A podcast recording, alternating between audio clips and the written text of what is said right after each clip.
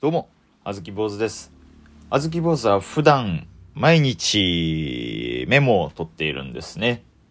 携帯のメモ欄に、その日あった出来事とか、その時思った感情なんかを、一言一言、メモみたいな形で残しているんですけれども、まあ、あの、詳しくはね、あずき坊主のノートを見てもらったら、まあ、いろいろとわかると思うんで、ぜひともそっちの方でも見ていただきたいんですけれども、今回はですね、えー、そのメモの中にあった面白かったことを、ちょっと、まあ、純不動というか、時系列むちゃくちゃではありますけれども、ちょっとずつ話していこうかなと思っております。はい。ですので、えー、非常にストロングスタイルなラジオトークかと思われたら嫌なので、ハードルを下げておきますが、僕は今、えー、熱が56度あって奥歯が全部ないです。あずき坊主の豆しゃべり。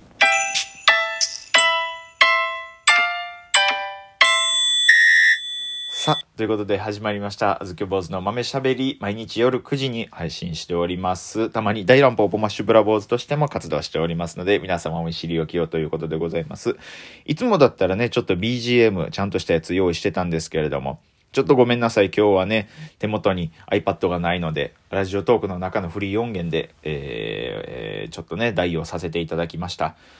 昨日ね、大円に次ぐ大円みたいな、その、大円についての話をしたんで、まあ、今回もその BGM の大変だということで、あの、伏線回収して勝手に気持ちよくなっててくれたら嬉しいです。えっ、ー、と、僕としてはこれはただの事故なので、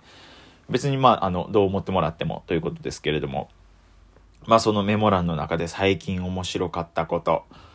うーん、メモってたんですけど、どうしましょうかね。何から話しましょうかね。えー、っとね、あ僕あの、バイト先がね、その、ちょっとしたライブハウスみたいな、梅田ラテラルっていうとこなんですけど、あの、そこにいる、あの、二十歳の男の子がいてるんですね。で、年明け一発目に、その子と会った時に、明けましておめでとう。あ、明けましておめでとうございます。今年もよろしくお願いします。あずきさん、どうした？あの、僕パーマ当てたんですよって、その第一声それじゃないやろっていうのは、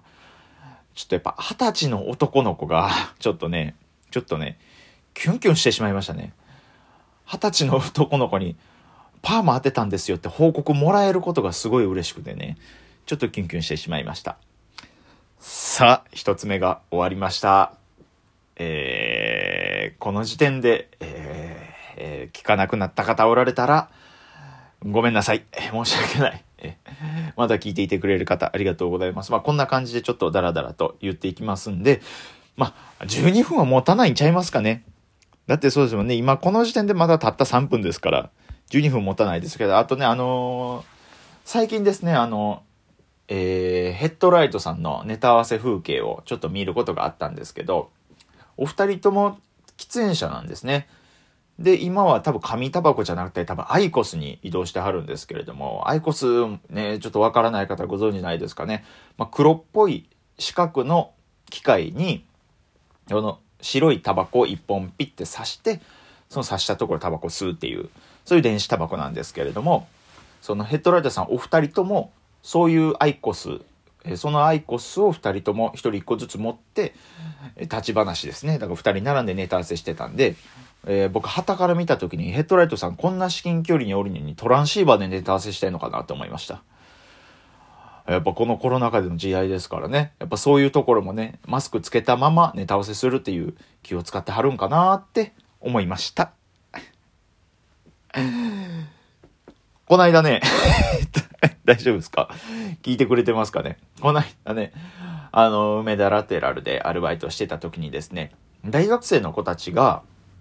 演劇をやるっていう回だったんですよ。その日に僕バイトで入りましてね。まあ、バイトで入ってるんで、その演劇、お芝居の方は全部は見れなかったんですけれども、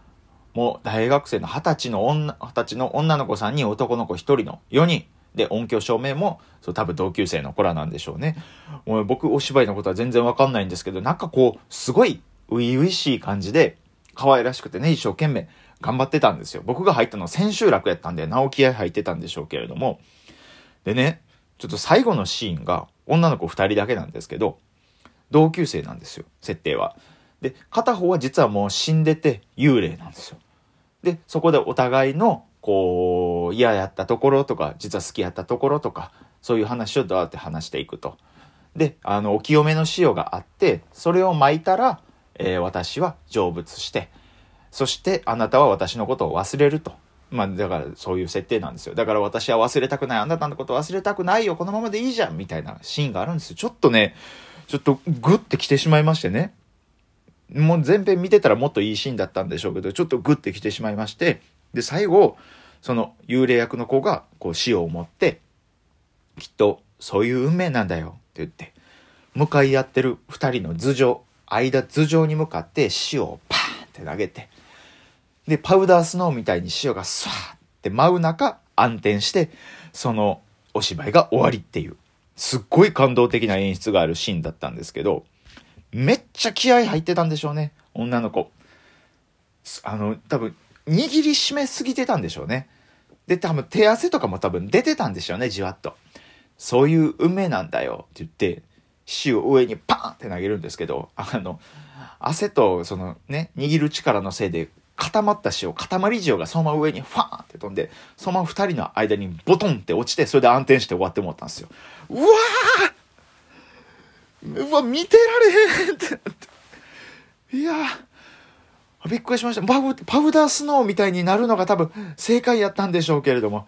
びっくりしましたね。角砂糖投げたんかなって一瞬思ってしまいました。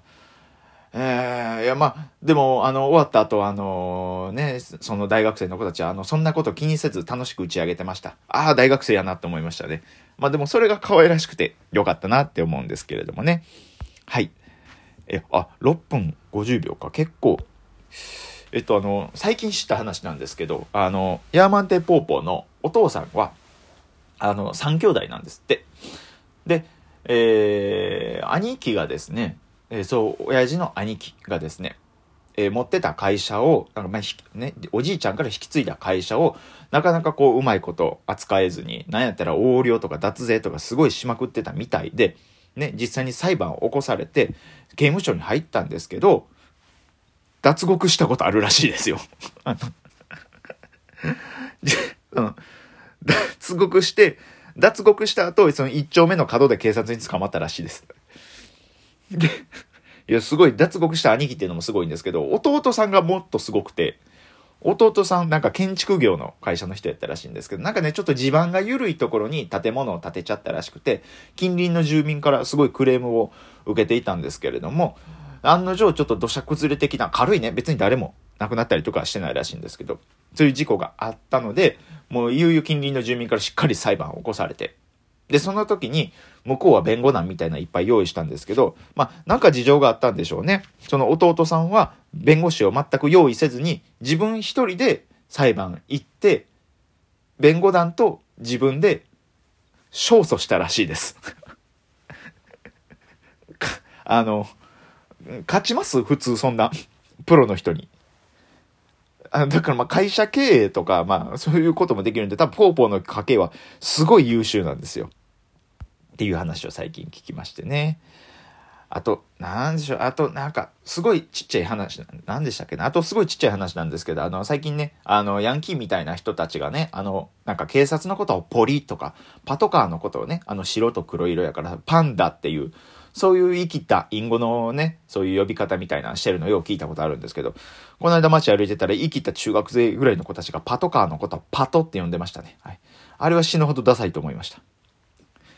あと短い話で言ったら、あの、その梅田ラテラルっていうところはね、お客さんが演者さんに差し入れをできるんですよ。で、まあ、あの方に、えー、よかったらビールをあげてあげてくださいっていうのを、ね、紙で店員に渡すことができるんです。自分の名前書いて、え、誰宛てで何をあげたいかみたいなとこ書くことあるんですけど、一回ね、ドラァグクイーンの、ご存知ですかね、ベビーバギーさん、すごい有名、もうその界隈ではすごい有名な方がね、来られてまして、もちろん、その、お忍びというかね、メイクなんかはしてないですよ。普通のすっぴんの感じで来られまして、僕はね、店長からそれ教えられたんです。あれベビーバギーさんで、ええ、そうなんやって思ったんですけど。で、そのベビーバギーさんが、その店、なんか出ている演者さんに、あ、じゃあこれ、お願いしますって紙渡してくれたところ見たら、誰々さんに生ビールって書いてあったんですけど、自分の名前の欄のところに、あの、漢字2文字で、バーって書いてました。ベビーバギーって書かなくて、その、わって書いてましたね。まあ、多分それ、それですごい演者さんはすごい理解されてましたけども。ベビーバギーさんって自分のことを略すとき、わって言うんですね。それちょっと面白かったです。あと、そうですね、ネットニュースでね、見たんですけど、なんか、イチローさんがね、あのー、なんか日本の女子高生、まあなんか女子高生、女子野球の人たちとこう、練習試合みたいな形でね、なんか戦ったんですって自分がこう投げ込んでいくとかね。で、その女子高生たちにこういろいろと教える、聞かれたら教えるみたいな。でもその試合の中でね、イチローさんもちろん本気で野球に向き合ったんですけど、やっぱね、なんかこう、投げてる途中でなんかこう、自分の体力の限界みたいなのをこう、感じたんですって。だから、その試合が終わった後に、こう、ひっそりとなんか、控室みたいなところでちょっと涙ぐんでしまったんですよ、みたいなことが、そのネットニュースのインタビューで書いてあったんですけど、その、まとめ方が気になったというか、その、ね、そのネットニュースのタイトルがね、確かね、あの、あの、一郎、女子高生と試合して号泣って書いてあったんですよ。あの、めっちゃ負けたんかなって思っちゃいましたね。めちゃめちゃこっぴどく負けたんかなって思っちゃう。あ、もう結構11分で、えー、結構時間ないですね。どうしましょうかね。えっとね、あのー、元ベニクラゲの、えー、リオンくんがね、あの、新しく梅スピカっていうコンビを多分組むんでしょうけれども、あのー、そのなんか、ノリみたいなのがね、あの、あるんですけれどもね。あの、自分、あの、告知の時間になった時に自分の、ごめんなさい、ちょっと告知するスケジュール携帯で見ますねって言って、あ、ごめんなさい、おいっ子かわい、あ、めいっ子かわいでしょって言って、携帯の待ち受けを見せるっていうボケに、その多分、いろんなところで試してたんでしょうけれども、その場では1回目の可愛いでしょうに対して相方の子がもうええわって、もうあまりに冷たすぎるツッコミしてました。あの、1回目やのにって思いましたね。あ12分持つもんですね。あずき坊主でした。ありがとうございました。